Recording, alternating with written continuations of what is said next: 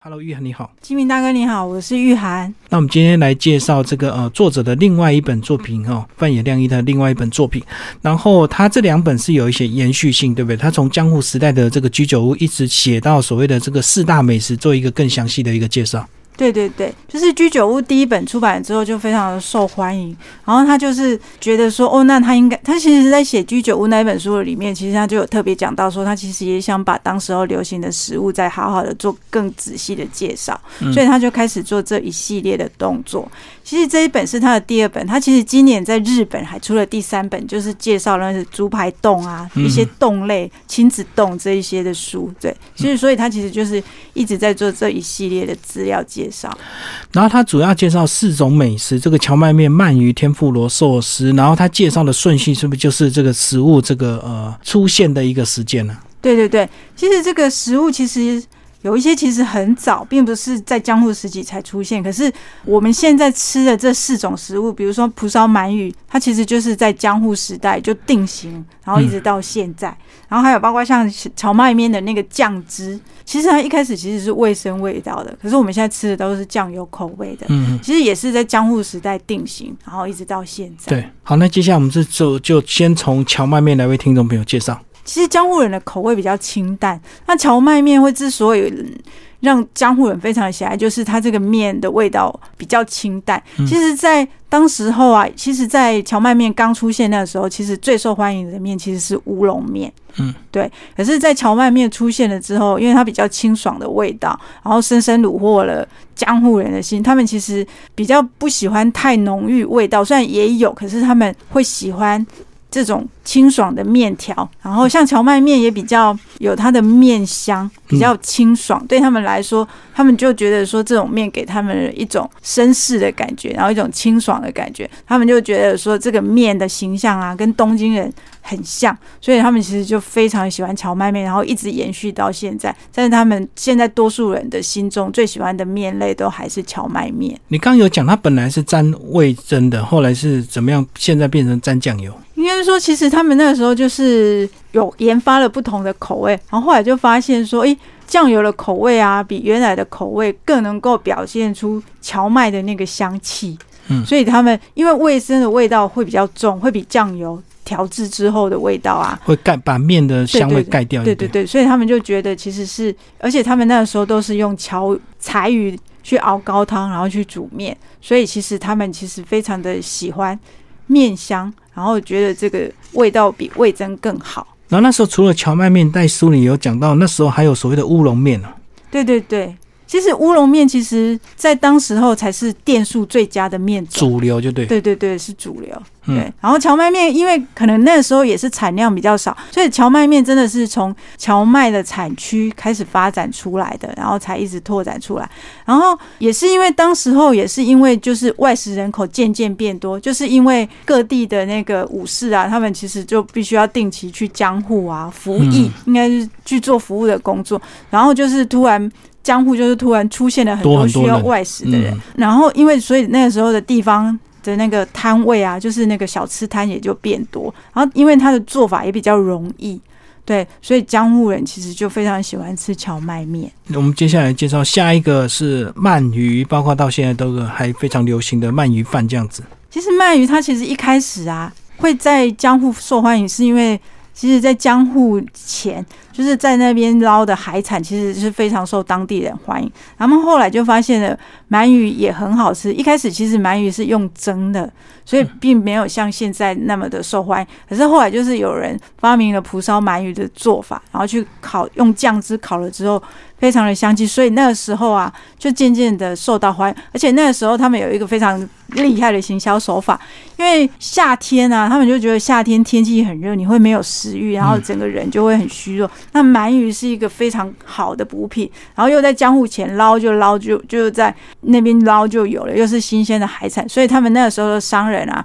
就非常鼓励在土用丑之日，就是在夏天夏天比较热的那几天啊，然后你你在那个时时段之内，你一定要吃鳗鱼补身，那你接下来的身体就都会非常好。然后用这个行销的方法，就很像我们现在巧那个情人节一定要吃巧克力啊，嗯所以在那个时间大家就一定要去吃鳗鱼，然后整个就名声就突然大噪，然后大家就会觉得到那个时间一定要吃鳗鱼，后来就养成了吃鳗鱼的习惯。我哦就把它炒作出来就对对对对，而且是在鳗鱼受欢迎了之后啊，他们就才后来才发展了像现在那个鳗鱼饭的吃法，他们也嗯。觉得这种吃法非常的好，所以其实是先发展的鳗鱼，然后才有现在的鳗鱼饭。不过这个真的就是都是在那个两三百年前的江户时代就已经定型了，到现在。而且加了饭应该更有饱足感吧？因为那时候你说很多的武士、很多的工人去那边做工，所以他们更是要需要所谓的这个粗食这样子。对对对，而且其实鳗鱼其实还是算比较贵的食物对，像它就比天妇罗贵很多，所以其实是要加上饭的话，然后再加上配那个鱼，其实对他们来说也是一个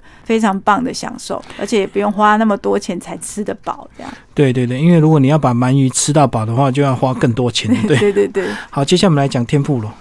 天妇罗其实在一开始啊，其实也有人说天妇罗是从葡萄牙的那个引进的，因为那个时候葡萄牙其实就去日本发展，可是所以一开始它其实就是一种所谓的炸鱼，所以嗯像那个都有说德川家康就是吃了炸的鲷鱼天妇罗死的的传言出来，所以其实一开始其实它它也是成名很早的食物，可是当时候也是因为外食需求的关系啊，嗯，它就是开始炸比较多种的物类，像我们现在常吃到的，像什么炸地瓜啦、炸南瓜，或者是炸蔬菜炸。物就对，对，炸虾，对嗯对对，所以其实所谓的天妇罗，也是江户这边的，其实就是有沾了面衣的炸物。对，其实主要是这样。然后它其实会受到江户人的欢迎，其实最大的功臣除了是他自己本身炸了之后食物很好吃以外，最主要是因为他们发明了配料，就是白萝卜泥。哦，因为前面有讲到说，就是江户人非常喜欢清口味比较清爽的食物，但因为炸物其实容易腻，可是配上白萝卜泥的话，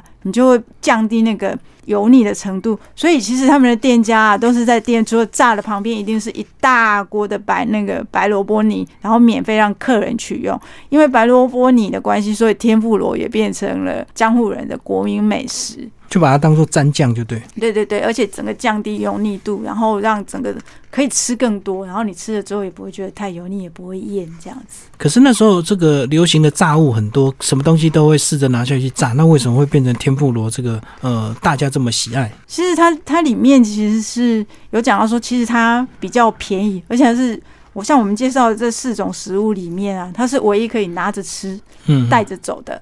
的食物。所以其实像比如说，他们常常去各种聚聚会，或者是去很多那个小吃摊啊，或者是路边摊的地方啊，这种店家也就很多。嗯嗯，然后再加上，其实他，比如说他后来也发展出那个天妇罗饭，其实它那个炸的热热的，然后就这样沾饭吃，其实那个也很符合日本人的口味。而且其实像炸物，其实是比较有油，我是觉得它也是因为比较有饱足感。对哦，油炸的比较容易饱，就对了对对对，哦而且那个很多食物炸过了之后，其实更有香气，然后吃起来会觉得更好吃。嗯，所以那时候他们也是成串成串这样拎着吃，就对。对对对，其实就真的就是炸了一串，然后就可以拿着走吃。他们其实很少发展成，不像前面几他几个都很快就发展出店家，它比较少，它真的就是比较常，经常都是路边摊的形式。嗯，对。好，最后寿司居然是最晚才出现的。对对对，寿司主要是因为他的他一开始其实做的方法跟现在的生鱼片不太一样，他当时候其实是他一开始其实是会作为上供的食物，所以他其实是把醋，然后饭还有这些生鱼片啊，其实就包在一起去酿酿成醋饭。其实这个也是一种传统的食物，然后最后是把饭丢掉，然后只吃那个。可是那个味道其实是酸的，因为它其实是属于腌制过的食物的，因为它它必须要这样子才能够保保持它的保存它存的期限，对，嗯然后它才能去进贡。然后其实渐渐的也是一样，就是因为江户前就是海鲜受到欢迎的关系，所以渐渐的就各式各式的做法出来。像它里面还有提到，像它一开始的时候其实是散寿司比较贵，它其实散寿就是下面是醋饭，然后上面就是切成一块一块的。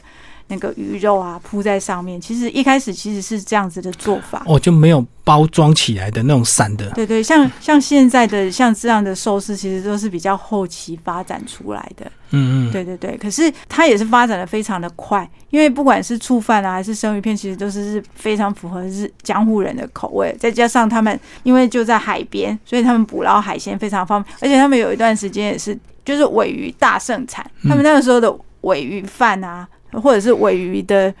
各种食材啊，都比豆腐还要便宜。嗯，对对对，所以他们有一段是，所以江户人非常的爱吃尾鱼，也是从那个时候一直到现在，然后甚至于带动了像生鱼片整个的发展这样子。嗯，然后里面也有讲到那时候的还有小贩卖寿司的叫卖郎。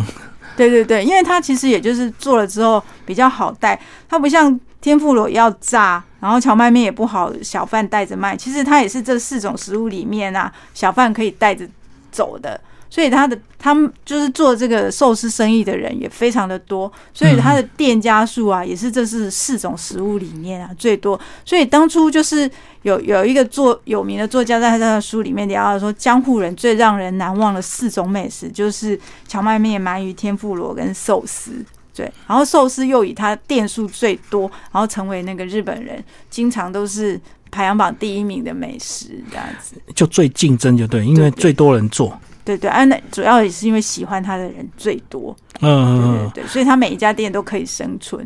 然后店家多之后就要竞争，竞争之后就会有人这个拎着寿司去街上叫卖，就对。应该是说那个时候也是一种谋生的方式，因为那个时候就是去江户谋生的人就是越来越多这样子。嗯，对啊，对。然后而且他做法真的就是很简便，